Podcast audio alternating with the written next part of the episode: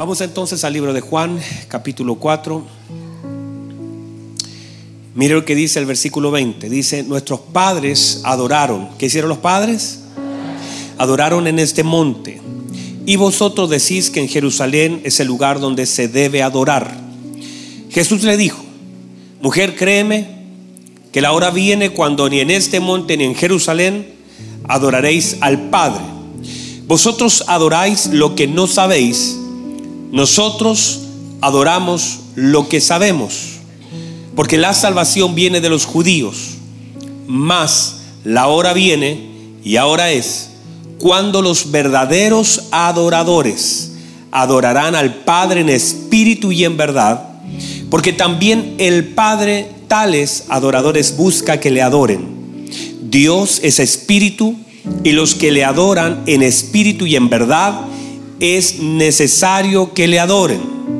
Es necesario que le adoren. Le dijo la mujer, sé que ha de venir el Mesías, llamado el Cristo.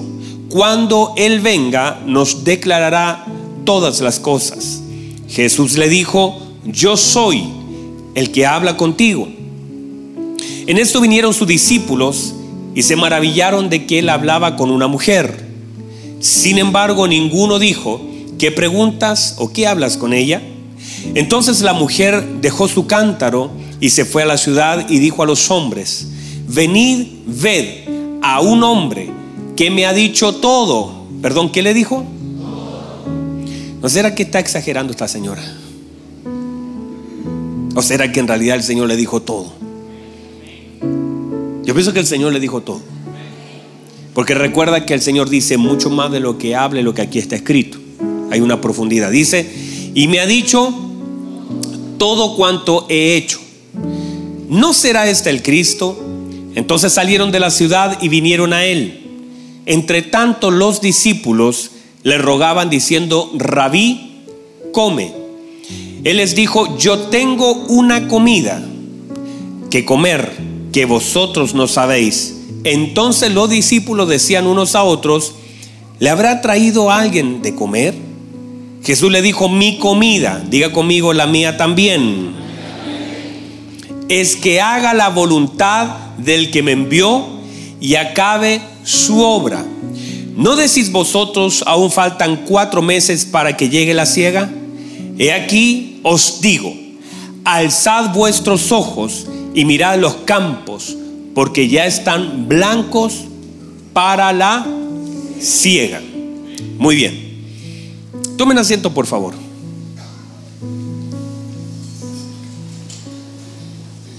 Muy bien, muchas gracias, amados hermanos. Si es necesario, allá arriba pueden prender el aire también para que tengan airecito. Muy bien, por favor. Estamos hablando acerca del el ayuno. Diga conmigo ayuno. Y no se ponga nervioso cuando hablemos del ayuno. Póngase alegre porque vamos a ayunar durante los próximos siete días. Ahora, el ayuno es una bendición y es una oportunidad de Dios.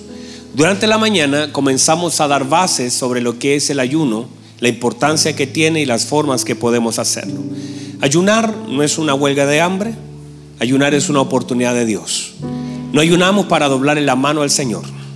No, no, no estamos aquí para decir voy a ayunar hasta que Dios lo haga porque eso sería un error. Sería justamente no entender lo que es el ayuno.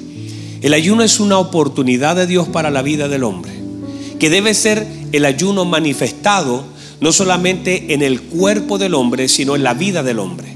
Porque alguien podría, por ejemplo, notar que estamos ayunando a causa del peso que vamos perdiendo, porque se pierde peso cuando ayuna. ¿Verdad que sí?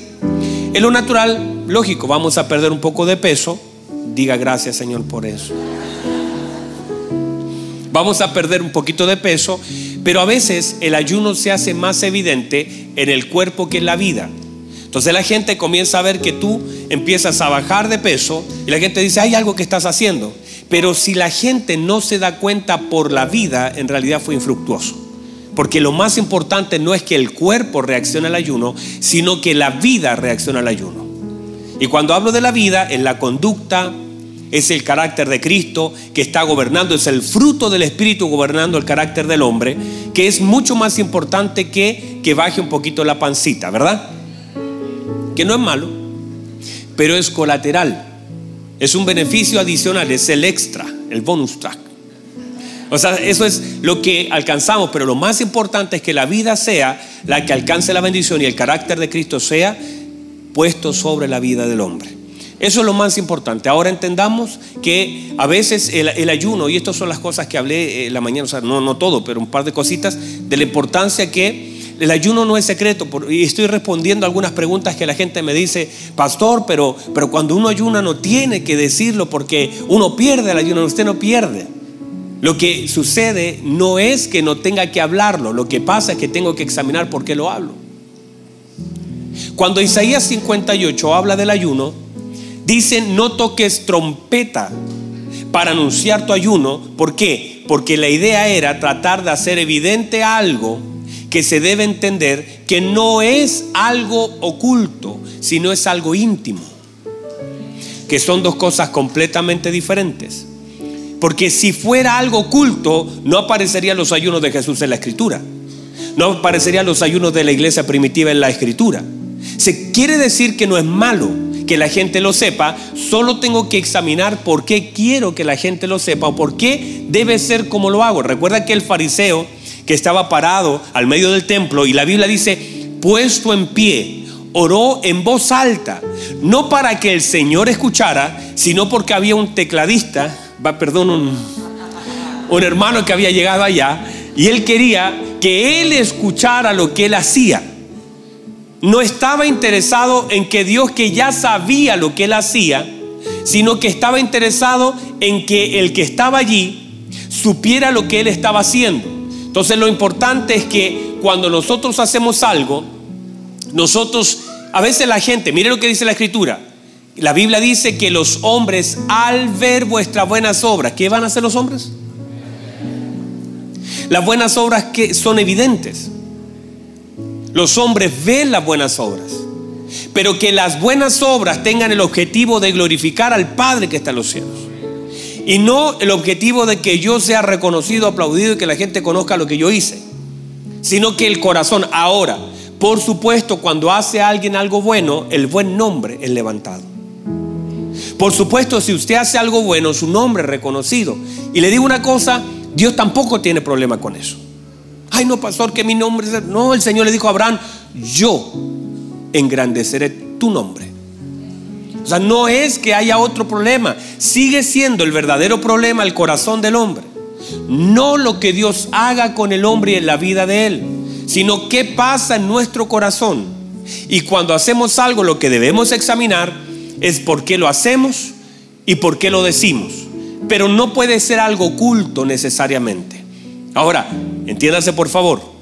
No, cuando usted, por ejemplo, está en el trabajo y usted se siente ah, en la mesa y, va a ser evidente porque usted tampoco puede andar mintiendo ni diciendo no, no te puedo contar. Es algo oculto. Solamente los ungidos se darán cuenta. No es eso, porque usted si, si usted dice no te lo puedo contar o miente, estaría haciendo algo peor. Entonces uno puede usar ese, ese medio para que cuando la gente te diga, oiga, y usted no va a almorzar, ¿está a dieta? No, no, no, no estoy a dieta. Lo que sucede es que como congregación estamos en un tiempo de búsqueda del Señor. Y es un tiempo de también de ayunar. Y usted ahí le puede explicar con todas las cosas que ha de aprender acerca del ayuno para que la gente sepa lo que estamos haciendo y a través de lo que hace Cristo sea glorificado. Ahora, ayuno, ¿están aquí todavía? Ayuno no es solamente dejar de comer, aunque sí lo es.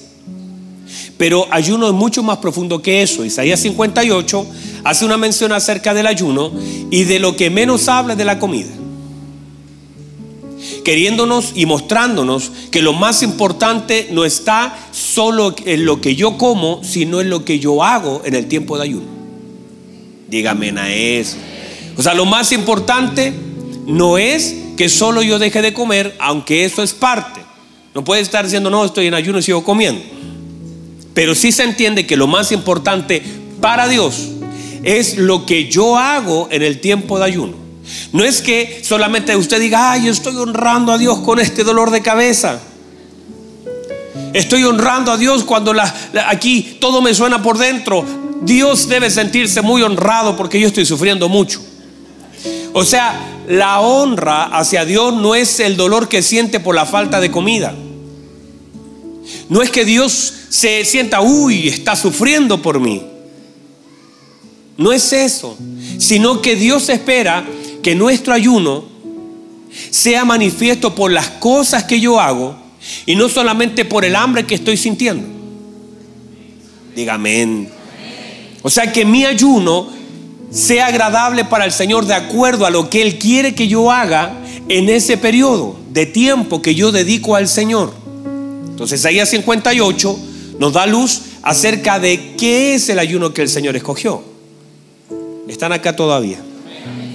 Y dice, si no, el ayuno que yo escogí, o sea, quiere decir, hay que poner atención, si el Señor dice, Él escogió, entonces Él miró varias alternativas de cómo la gente lo estaba haciendo dijo, eso no es lo que yo escogí, esto tampoco es lo que yo escogí, esto tampoco es lo que me gusta, esto es. Y entonces cuando Él dice, este es el ayuno que yo escogí, uno tiene que abrir los ojos, decir, cuénteme, ¿qué es? Porque si usted ahora sabe lo que el Señor quiere, usted tiene que hacer lo que el Señor quiere para que usted reciba lo que Él ha prometido. Ahora, entendiendo eso, el Señor dice, mire, lo que menos habla Isaías 58 es de comida sino que lo que habla es la conducta que debo tomar en medio de los ayunos que estoy haciendo. Míreme por favor, dice, el ayuno que yo escogí es que usted rompa cadenas. Que sea yo capaz de decir hay cosas que me están atando con algunas personas y que tengo que ser capaz a través de este tiempo y en este tiempo, tengo que ser capaz de cortar cadena con algunas personas que estoy atado. Si el ayuno no se manifiesta por medio del perdón, no es ayuno. O sea, si usted no es capaz de soltar algo que tenga con alguien, el ayuno está mal hecho. Porque no agrada a Dios solamente que usted no se meta un pan en la boca, sino que usted sea capaz de tomar el teléfono o de ver a ese jefe que le cuesta verlo, o ver a ese compañero que le cuesta ver, o a ese familiar y decir, ¿sabe? Por mucho tiempo hemos estado medios peleaditos, pero siento que este tiempo es una oportunidad de Dios para terminar con este asunto. O sea, quiere decir que el ayuno se demanda madurez y obediencia en medio de él. Vamos, otra vez. Se demanda obediencia a su palabra y madurez en medio de un ayuno. Que si usted está dispuesto a dejar de comer, también tiene que estar dispuesto a perdonar. Tiene que estar dispuesto a cortar ligaduras a cortar cadenas. Mire lo que dice. Que mire, si no es el ayuno, no lo estoy parafraseando, usted lo puede leer luego. Dice, sino que es que compartas tu pan con el hambriento. O sea que en el tiempo de ayuno, ese pan que te lo ibas a comer tú, tengas la capacidad de usarlo en misericordia en función de otro. Tengas la conciencia de que hay alguien que no está ayunando y no está en pecado por no hacerlo sino que usas ese dinero para comprar tu pan y te lo dejas de comer, no para ahorrar, sino que usas bien el recurso. Ay, no sé si alguien entendió eso. Yo no me voy a comer ese plato de comida, pero voy a buscar a alguien que tenga necesidad de comerlo. Y voy a usar entonces el recurso de dar. O sea, Dios espera que en el tiempo de ayuno no solamente cierre mi boca, sino que active la misericordia. Dios espera que nos volvamos misericordiosos porque se entiende que si yo estoy dejando de comer, como se entiende el ayuno, y la obra del Señor y ese, ese dejar de comer es para agradar al Señor, porque para eso lo hacemos. No es para cumplir, no es para ahorrar, no es para bajar de peso, es para honrar al Señor. El ayuno tiene como objetivo honrar al Señor y calibrar nuestra vida para la obra del ministerio. Entonces el Señor espera que en ese periodo donde nosotros estamos negándonos a nosotros mismos, donde nosotros estamos diciendo no, no vamos a comer, no porque el alimento sea malo, porque el alimento es bueno.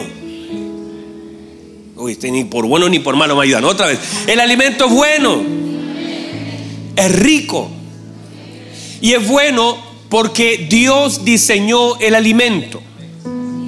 Y todo lo que Dios diseña es bueno. Dice, ah, bueno, ahí tiene pastor, por eso me lo como. Porque es bueno. El alimento es bueno. Y es el diseño que Dios usa para que nosotros recibamos energía y en algunos casos también tengamos placer al comer, porque el alimento genera cierto placer. No, a usted no le genera nada el alimento. Come porque. Claro que sí, cuando usted está comiendo una, una, una arepa. ¿Dónde están los hermanos de la arepa aquí? O cuando nosotros comemos un pastel de choclo. Santo Dios, ya se empezó a dar hambre. Pero todas esas cosas, sí, por supuesto, nos sirven como energía, nos sirven como fuerza, por supuesto pero también son una forma de generar un placer. En el, hay una, ¿cómo se llama esa? La, hormona del placer que nos genera cuando comemos, ni me acuerdo, pero sé que la hay. ¿Cuánto es? Oxitocina. Esa anda al mil, así, saltando cuando usted se come un postre. Entonces, eso hace que usted ande. Usted sabe que cuando hay gente que no come anda de mal humor. Pégale un codazo al hermano que no ha comido al lado suyo. Que hay gente que cuando no come anda así como enojado.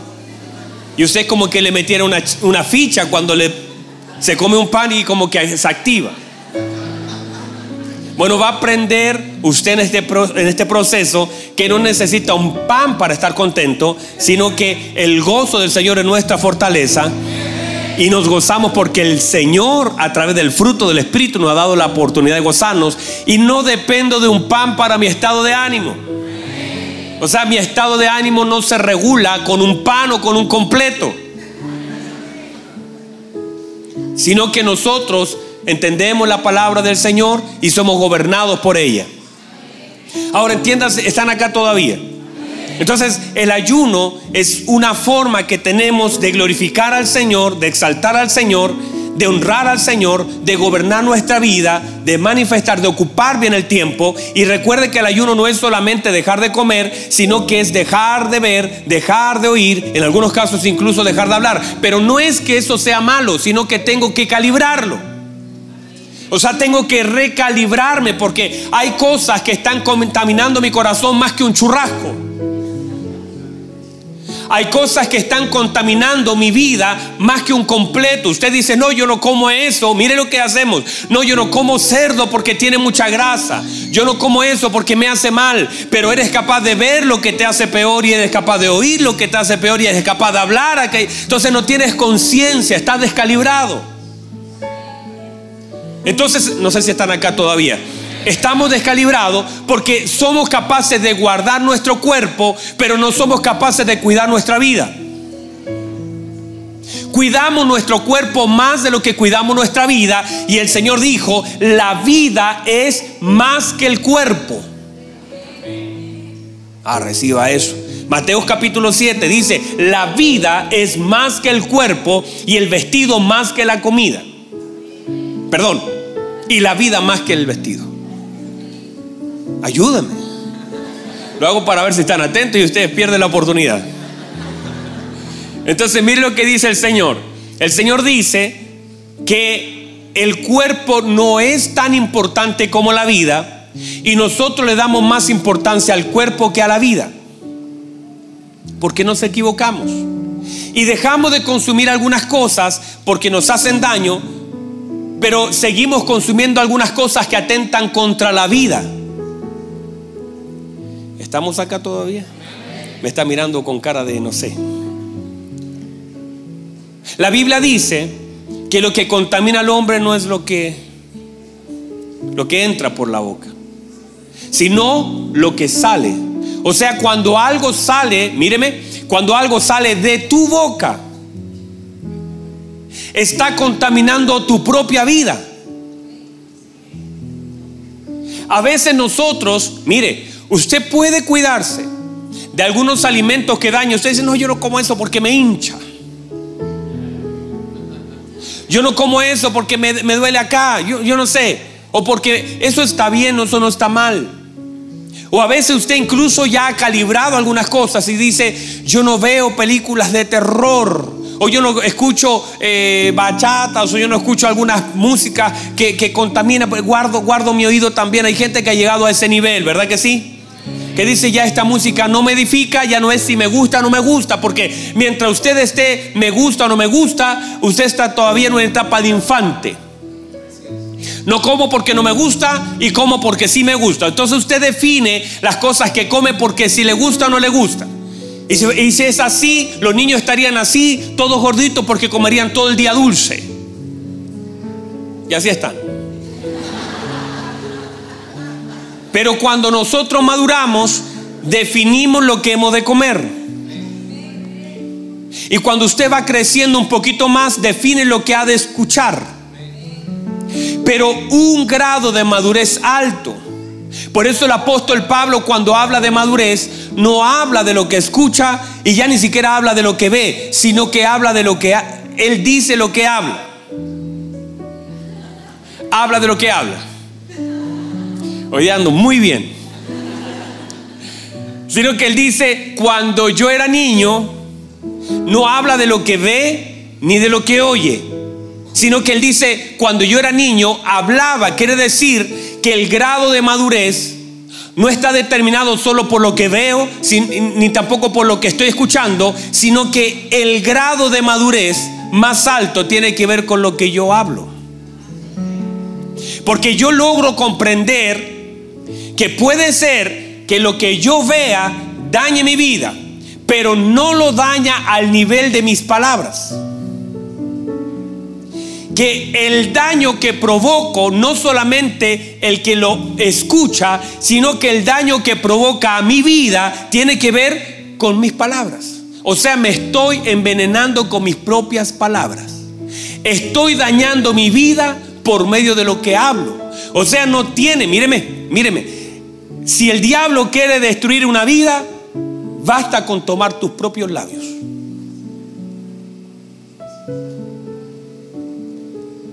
Dolió, ¿verdad? Y hay gente que dice, ay pastor, ore por mí para que no me eche una brujería la señora, para que esa gitana no me vea, para que me tiraron no sé qué cosa, para que no me pinchen. No, no, es que basta que, que tú puedas no tener entendimiento del poder de tus palabras y basta de que tú comiences a hablar mal para que tu vida sea contaminada. O sea, no se usa lo externo para contaminar la vida, sino que se usa los labios para contaminar la vida. O sea, el más peligroso soy yo. El peor enemigo de mi vida soy yo. Por eso el apóstol Pablo le dice a Timoteo, no le dice, ay, cuídate del diablo. Cuídate de ese hermanito que anda por allá. ¿Qué le dice? Timoteo, cuídate de ti mismo. Porque el peor enemigo, digo, de una persona sin Cristo y sin entendimiento, puede llegar a ser el mismo. Y cuando nosotros entendemos esto, entendemos que muchas veces nuestra vida es contaminada por lo que nosotros hablamos. Y que usted puede, mire, a usted le pueden decir mil cosas, pero las palabras que usted dice determinan lo que usted dejó entrar. Estaba Esteban, lo estaban matando Esteban, ¿recuerdan? Santo Dios, los perdí. Estaban matando a Esteban, ¿lo recuerdan? Acá, estaban matando a Esteban, ¿lo recuerdan? Ustedes son de CFS School, deben recordarlo. Estaban matando a Esteban, ¿verdad? Y la Biblia dice, lo injuriaban, lo estaban apedreando, lo estaban matando, lo estaban escupiendo. Y todo eso que la gente hacía con odio, dice que, mire, mire lo que sucede, mire, me está mirando. Dice que los dientes de la gente estaban así. ¡Ah! Ah, o sea, el enojo, la rabia, la ira de la gente en contra de Esteban. ¿Por qué? Porque estaba hablando de Cristo. Ese era todo su pecado, revelar a Cristo. Pero la gente generó tal odio en su corazón en contra de él que dice que apretaban los dientes. Y luego no solamente eso, comenzaron a injuriarle. Y no solamente eso, sino que tomaron piedra y comenzaron a matarlo. Y dice que lo arrastraron de donde estaba en el magisterio y lo arrastraron fuera de la ciudad para matarlo. Ahora, todo eso, por supuesto, a Esteban, él oía lo que la gente decía, veía lo que la gente hacía, sentía en su cuerpo lo que la gente hacía, sentía las piedras, el odio, sintió cuando lo arrastraron y quedó todo lastimado. Pero Esteban guardó su vida a través de sus palabras y cuando habló, habló exactamente lo que Dios quería oír. Él no se contaminó con sus palabras, sino que bendijo a una generación que no tenía la capacidad de entendimiento por medio de lo que él habló. Y él dijo, Padre, perdónale porque no sabe lo que hace. Él lo que hace es que tiene tal grado de madurez, por eso la Biblia dice que él era un diácono. Un diácono, uno que sirve. Y uno espera que todos los que sirven tengan esa madurez. Ay, qué hermosa sería la iglesia con personas con ese nivel de servicio que la Biblia dice que era un hombre lleno del Espíritu Santo, de buen testimonio en el pueblo, de buen testimonio en la iglesia y que no solamente eso, que servía las mesas para las viudas y afuera hacía señales y prodigios en el pueblo. Tremendo el Esteban. Pero eso se manifestó en la vida de la gente y nos quedó a nosotros como testimonio para ver que un hombre maduro, para ver que un hombre lleno del Espíritu Santo, para ver que un diácono, un servidor de la iglesia, es una persona que sabe gobernar su boca. Vamos, si lo hace, haga un aplauso y haga, no se detenga. Quiere decir que Esteban manifiesta toda la gracia de Dios por medio de lo que dice. De la boca de él salió Cristo y de la boca de él salió perdón. Porque usted puede decir, no, si yo, yo, ay, pastor, usted no me ha visto danzar. No, no lo he visto. Ay, pastor, pero usted no ha visto cómo Dios me usa. No, pero sí te he escuchado muchas veces hablar mal. Y cuando digo hablar mal, ya no estoy en la etapa, entiéndase, que usted dice garabatos, porque eso ya no, no, no, ya no, ya no estamos aquí, ¿verdad? Sino que estamos hablando mal. Hablar mal es hablar fuera de la línea de la palabra de Dios. Y cuando digo fuera de la línea de la palabra de Dios, no digo que todo lo que usted usa es un versículo bíblico para decir algo, sino que digo que lo que dice está integrado en usted. Y que cuando usted habla, usted está hablando de lo que vive y no de lo que sabe. Y que cuando usted habla, no está hablando dudas, ay, yo no sé, pastor, la cosa está difícil. No, usted está diciendo, ay, pastor, sí, estoy con un problema en el trabajo, pero vive mi Señor que Él no me deja. Estoy con un problema de enfermedad, pero entiendo que el Señor es mi sanador. No estoy aquí para usar duda donde tiene que haber fe, porque en mi boca hay palabra de fe que muestran mi madurez y mi plena confianza en Dios. Y no le voy a prestar mi boca al diablo para que Él escuche lo que él quiere oír, porque no voy a contaminar mi vida, sino que esta boca la usaré para glorificar a Dios, sea en vida en muerte, en abundancia o en escasez, esta boca solamente se usará para glorificar al Padre. Wow, reciba eso. Es, ese es el grado de lo que Dios espera que nosotros hagamos y que hablemos fe que hablemos delante de Dios lo mismo que hablamos delante de la gente que seamos capaces de sostener nuestra palabra delante de Dios. Padre, yo creo que usted hará un milagro. Padre, confío que usted no me dejará. Y aún así usted decide hacer algo distinto. Padre, mis rodillas no se doblan. Estoy parado en la verdad de la palabra. Y luego hablo con los hermanos. ¿Y cómo te fue? Estoy parado en la verdad de la palabra. Y sea que salga o no salga el proyecto, me paguen o no me paguen, sane o no sane, o lo que sea, yo sigo amando al Señor con todo mi corazón y Dios sabe que mis labios no serán usados en contra de lo que yo creo porque no estoy dispuesto a contaminar mi vida. Entonces, no es solamente el hecho de, de comer. Porque dejar de comer, míreme, hay gente que nunca ha pisado en una iglesia y lo puede dejar de hacer. Hay gente que nunca ha levantado las manos como usted y ha cantado y puede estar semanas sin comer. Y eso lo puede hacer por autocontrol, lo puede hacer por orden médica, lo puede hacer porque quiere verse mejor, lo puede hacer porque quiere hacerlo, lo puede hacer por causa del dolor o lo puede hacer por ansiedad o puede hacer mil cosas. Quiere decir que el alimento es controlado por distintos factores.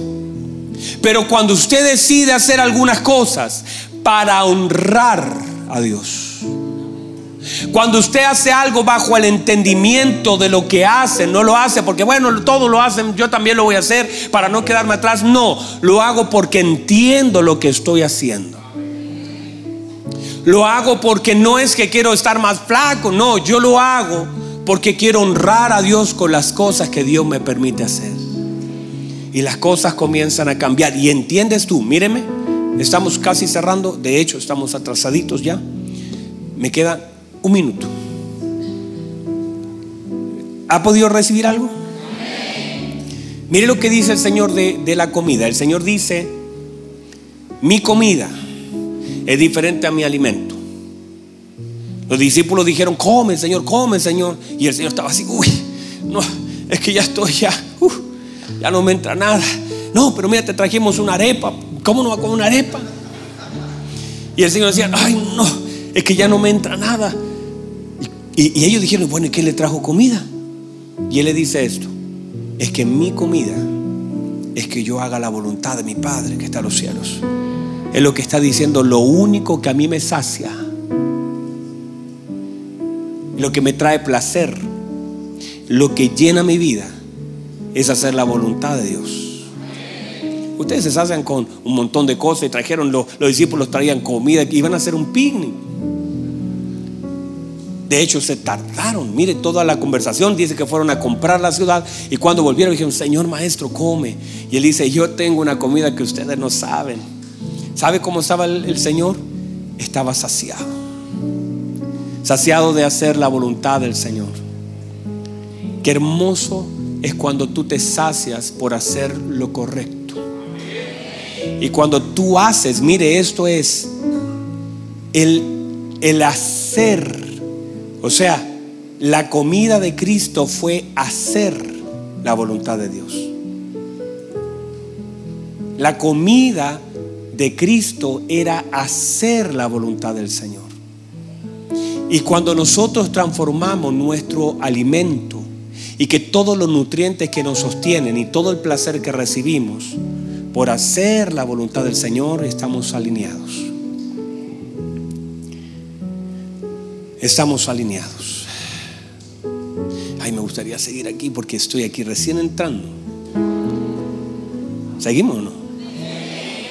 ¿En serio? ¿Y qué hacemos con los hermanos de afuera? Bueno, déjenme dos minutitos más porque hay otras cositas que vamos a hacer, pero mire lo que dice el Señor.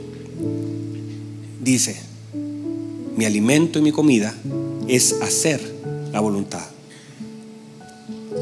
Lo que, lo que hace, míreme por favor, lo que hace el ayuno es calibrarte. Te calibra. Y todos nosotros debemos aprender a través de la comida que comemos del Padre, aprender a calibrarnos. Y lo primero que hace la calibración es darte entendimiento y darte dimensiones. Cuando tú comienzas a entender lo que es la comida del Señor, tú comienzas a mirar lo que el Señor quiere que tú veas en la dimensión que el Señor te lo está mostrando. Yo sé que está medio enredado, eso suena como más bonito para frase que práctico. Pero míreme, luego que el Señor le habla esto, y voy a profundizar en el tercer servicio sobre esto, pero cuando el Señor le habla a los discípulos, le dice, mire, alcen sus ojos. Como yo ahora comí lo que a mí me sacia, que es hacer la voluntad de mi Padre, ahora estoy mirando en una forma diferente las cosas. Ustedes, por ir y conectar con la comida del pueblo, están mirando los campos y diciendo faltan cuatro meses. Dicen, faltan cuatro meses. ¿Por qué? Porque han conectado su boca a la comida equivocada. Y no es que sea mala, pero yo conecté a la comida correcta y ahora por conectar a la comida de la voluntad, tengo la capacidad de ver las cosas como el Padre las ve. O sea, yo estoy mirando algo que ustedes no tienen la capacidad de ver porque como comieron una comida del mundo, pueden solamente ver lo del mundo. Pero como yo estaba comiendo otra comida que era la voluntad del Padre, tengo la capacidad de ver las cosas en la dimensión que el Padre quiere que yo las vea. Entonces ahora cuando estoy comiendo esto, miro para allá y le digo, alcen sus ojos. Quiere decir que cuando tú te calibras, lo primero que haces es levantar la mirada desde el suelo. Ay, yo no sé si alguien lo puede recibir. Te están calibrando y cuando tú calibras algo, empieza el movimiento. O sea, comienzas a tomar la comida y lo primero que haces, mm, alza tus ojos. Y ahora que tu cabeza sale de donde siempre estuviste mirando, comienzas a mirar y comienzas a ver los campos. Y esa forma de ver por causa de la comida, de hacer la voluntad del Padre, te hace medir las cosas en la dimensión correcta. Y dices, no, no, no, ustedes están pensando en un tiempo futuro cuatro meses. Pero yo quiero que ustedes vean que hay cosas que no van a esperar. Lo que estoy diciendo es que lo que por comer esta comida del Padre, hay cosas que iban a tardar pero como fuiste calibrado, las cosas están listas. Porque, no sé si lo puedes recibir, porque no es, no es que faltaban cuatro meses, sino entender que comer la comida del Padre te prepara a ti para que puedas entender que aquello que lo natural son cuatro meses, no son cuatro meses, porque te dimensionaron. Por causa de lo que como, yo soy dimensionado. Alce los ojos, Está listo. Ustedes están esperando y pueden seguir esperando porque están alimentándose de un lugar equivocado. De hecho, mire, cuando usted va a hacer deportes, no es lo mismo el hecho de comer una comida, si usted es un deportista como yo de alto rendimiento, Usted sabe que los deportistas para tener mejores resultados tienen que tener una dieta. Quiere decir que si la dieta es correcta, obtendré mejores resultados. Se los voy a volver a decir. Si la dieta es correcta, obtendrás mejores resultados. Se lo voy a volver a decir. Si cambian de comida, van a tener resultados completamente diferentes. Ah, reciba eso, por favor. Ah, pastor, entonces voy a dejar las papas fritas. Voy... No, o sea, déjelas. Pero no es lo que le estoy hablando, sino que tiene que conectarse a un alimento superior. ¿Y cuál es el alimento superior? Hacer la voluntad del Padre. Pero no puedes hacer lo que no conoces.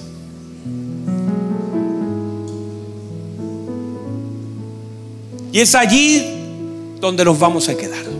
Póngase en pie. Y quedó bueno, ¿verdad? Porque ahora vamos allá. Eso quedó bueno. Es como, yo lo dejé así como, continuará.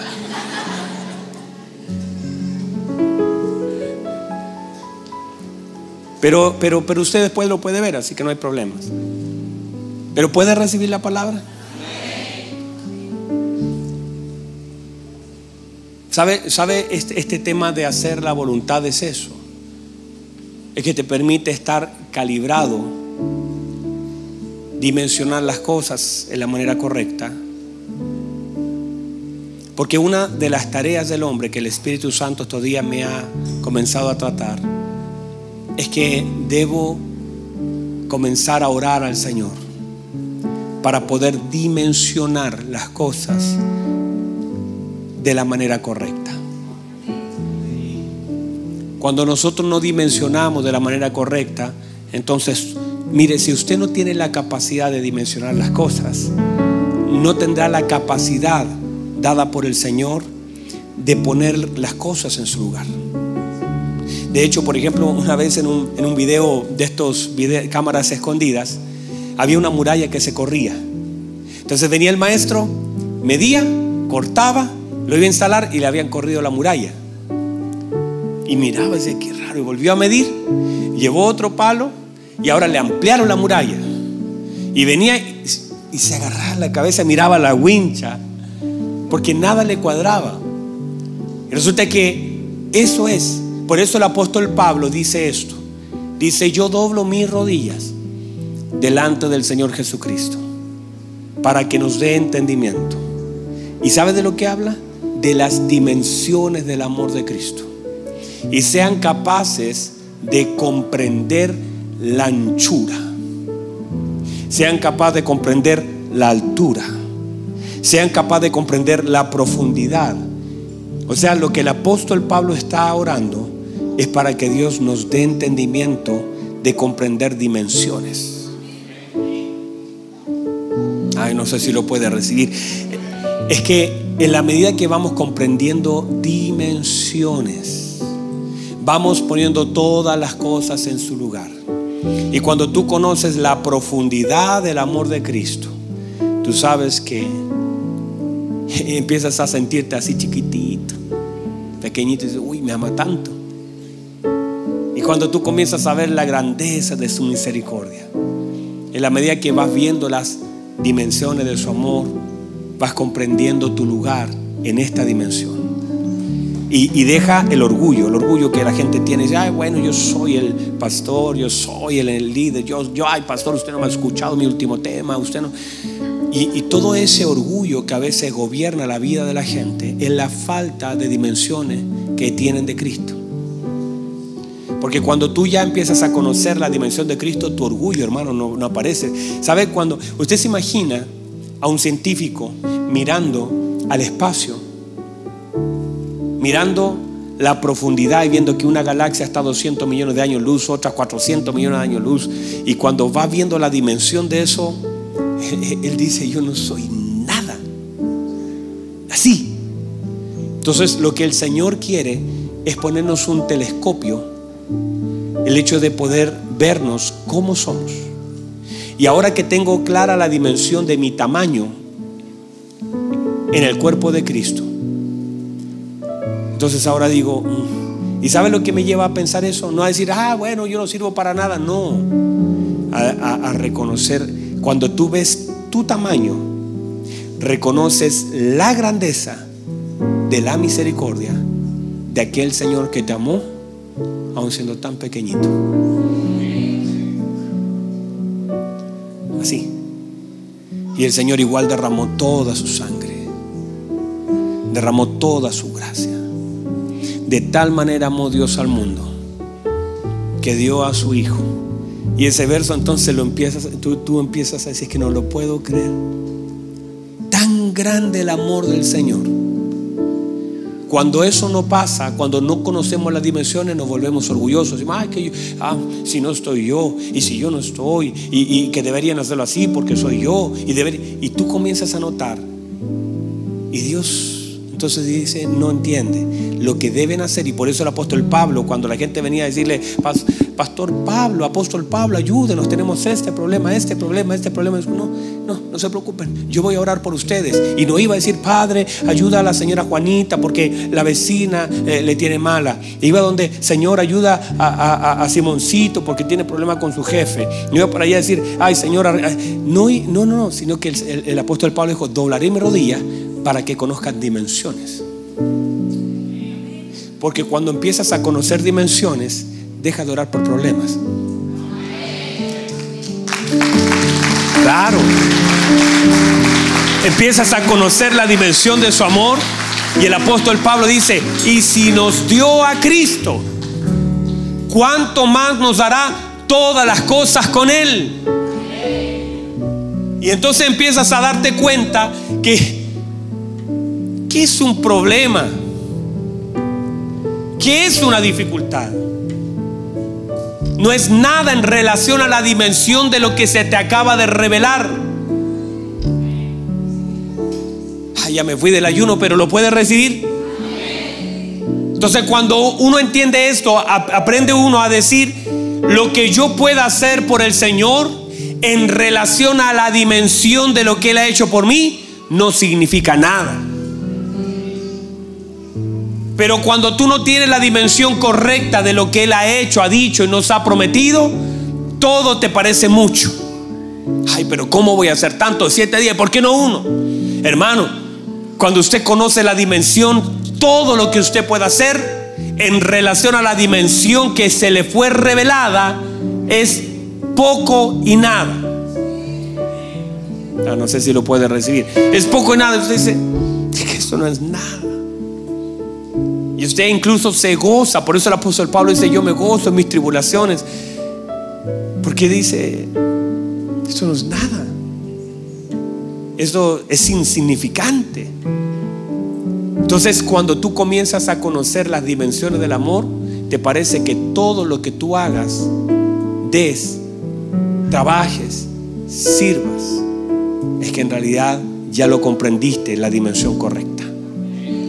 Y no importa cuánto des, en la medida, míreme, en la medida que vayas dando, la dimensión se te va abriendo. En la dimensión que vayas sirviendo más y profundizando más, la dimensión se te sigue abriendo. Así que siempre sentirás que das no das nada en relación a lo mucho de la dimensión que conoces. Y por eso sirves al Señor. Por eso cuando usted, mire, esto pasa prácticamente, tú estás cantando, hermano quiere, dice, vamos a repetir la canción. Usted, ay, otra vez ya la cantamos cuatro veces esta canción.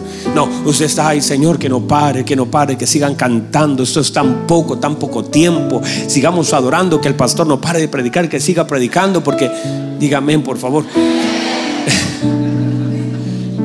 que sigamos. Que por favor el pastor añada cuatro cultos más, porque en realidad esto debe ser, debemos seguir por causa de la dimensión que conoces, es la actitud que tomas en la vida.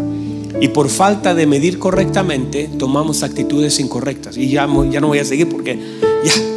Cierre sus ojos, levante sus manos y adore la dimensión de aquello que conozca. Vamos, adore la dimensión de aquello que conozca. Dígale, Señor, yo sé que usted es misericordioso, es glorioso, es grande, es poderoso. Vamos, vamos, levante sus manos. Adore la dimensión de lo que conozca, que conoce del Señor. ¿Cuál es la dimensión que conoce? Poquito del Señor. Así será su adoración en la medida y proporción de lo que conoce. Aleluya, aleluya, aleluya. Vamos, vamos, adore. Dígale, Señor, yo necesito más de ti. Pero lo que necesito es conocer las dimensiones, la profundidad, la anchura, la altura, la longitud. Enséñeme a conocer dimensiones de su grandeza. Revélese a mi vida, revélese a mi corazón. Vamos, vamos, vamos. Dígale, dígale. Dígale, Señor, yo quiero conocerte. La gloria de todo hombre es conocer al Dios que sirve. Que sacas con cantarle a un Dios que no conoces. Con orar a un Dios que no conoces con servir a un Dios que no conoces. Aprende, pídale al Señor, Señor, dame la sabiduría, dame la gracia, dame el entendimiento. Y en la medida de lo que voy conociendo, mi servicio, mi amor, mi dedicación, todo lo que voy a dar tendrá la dimensión de aquello que conozco. Todo lo que doy tiene la dimensión de lo que conozco. Vamos, vamos, vamos, adórele, adórele, adórele, adórele. Adórele, adórele, adórele, no importa si pasa una hora, dos horas. El tiempo se vuelve irrelevante cuando conoces al Señor. El tiempo nunca será mucho cuando sabes quién te lo dio.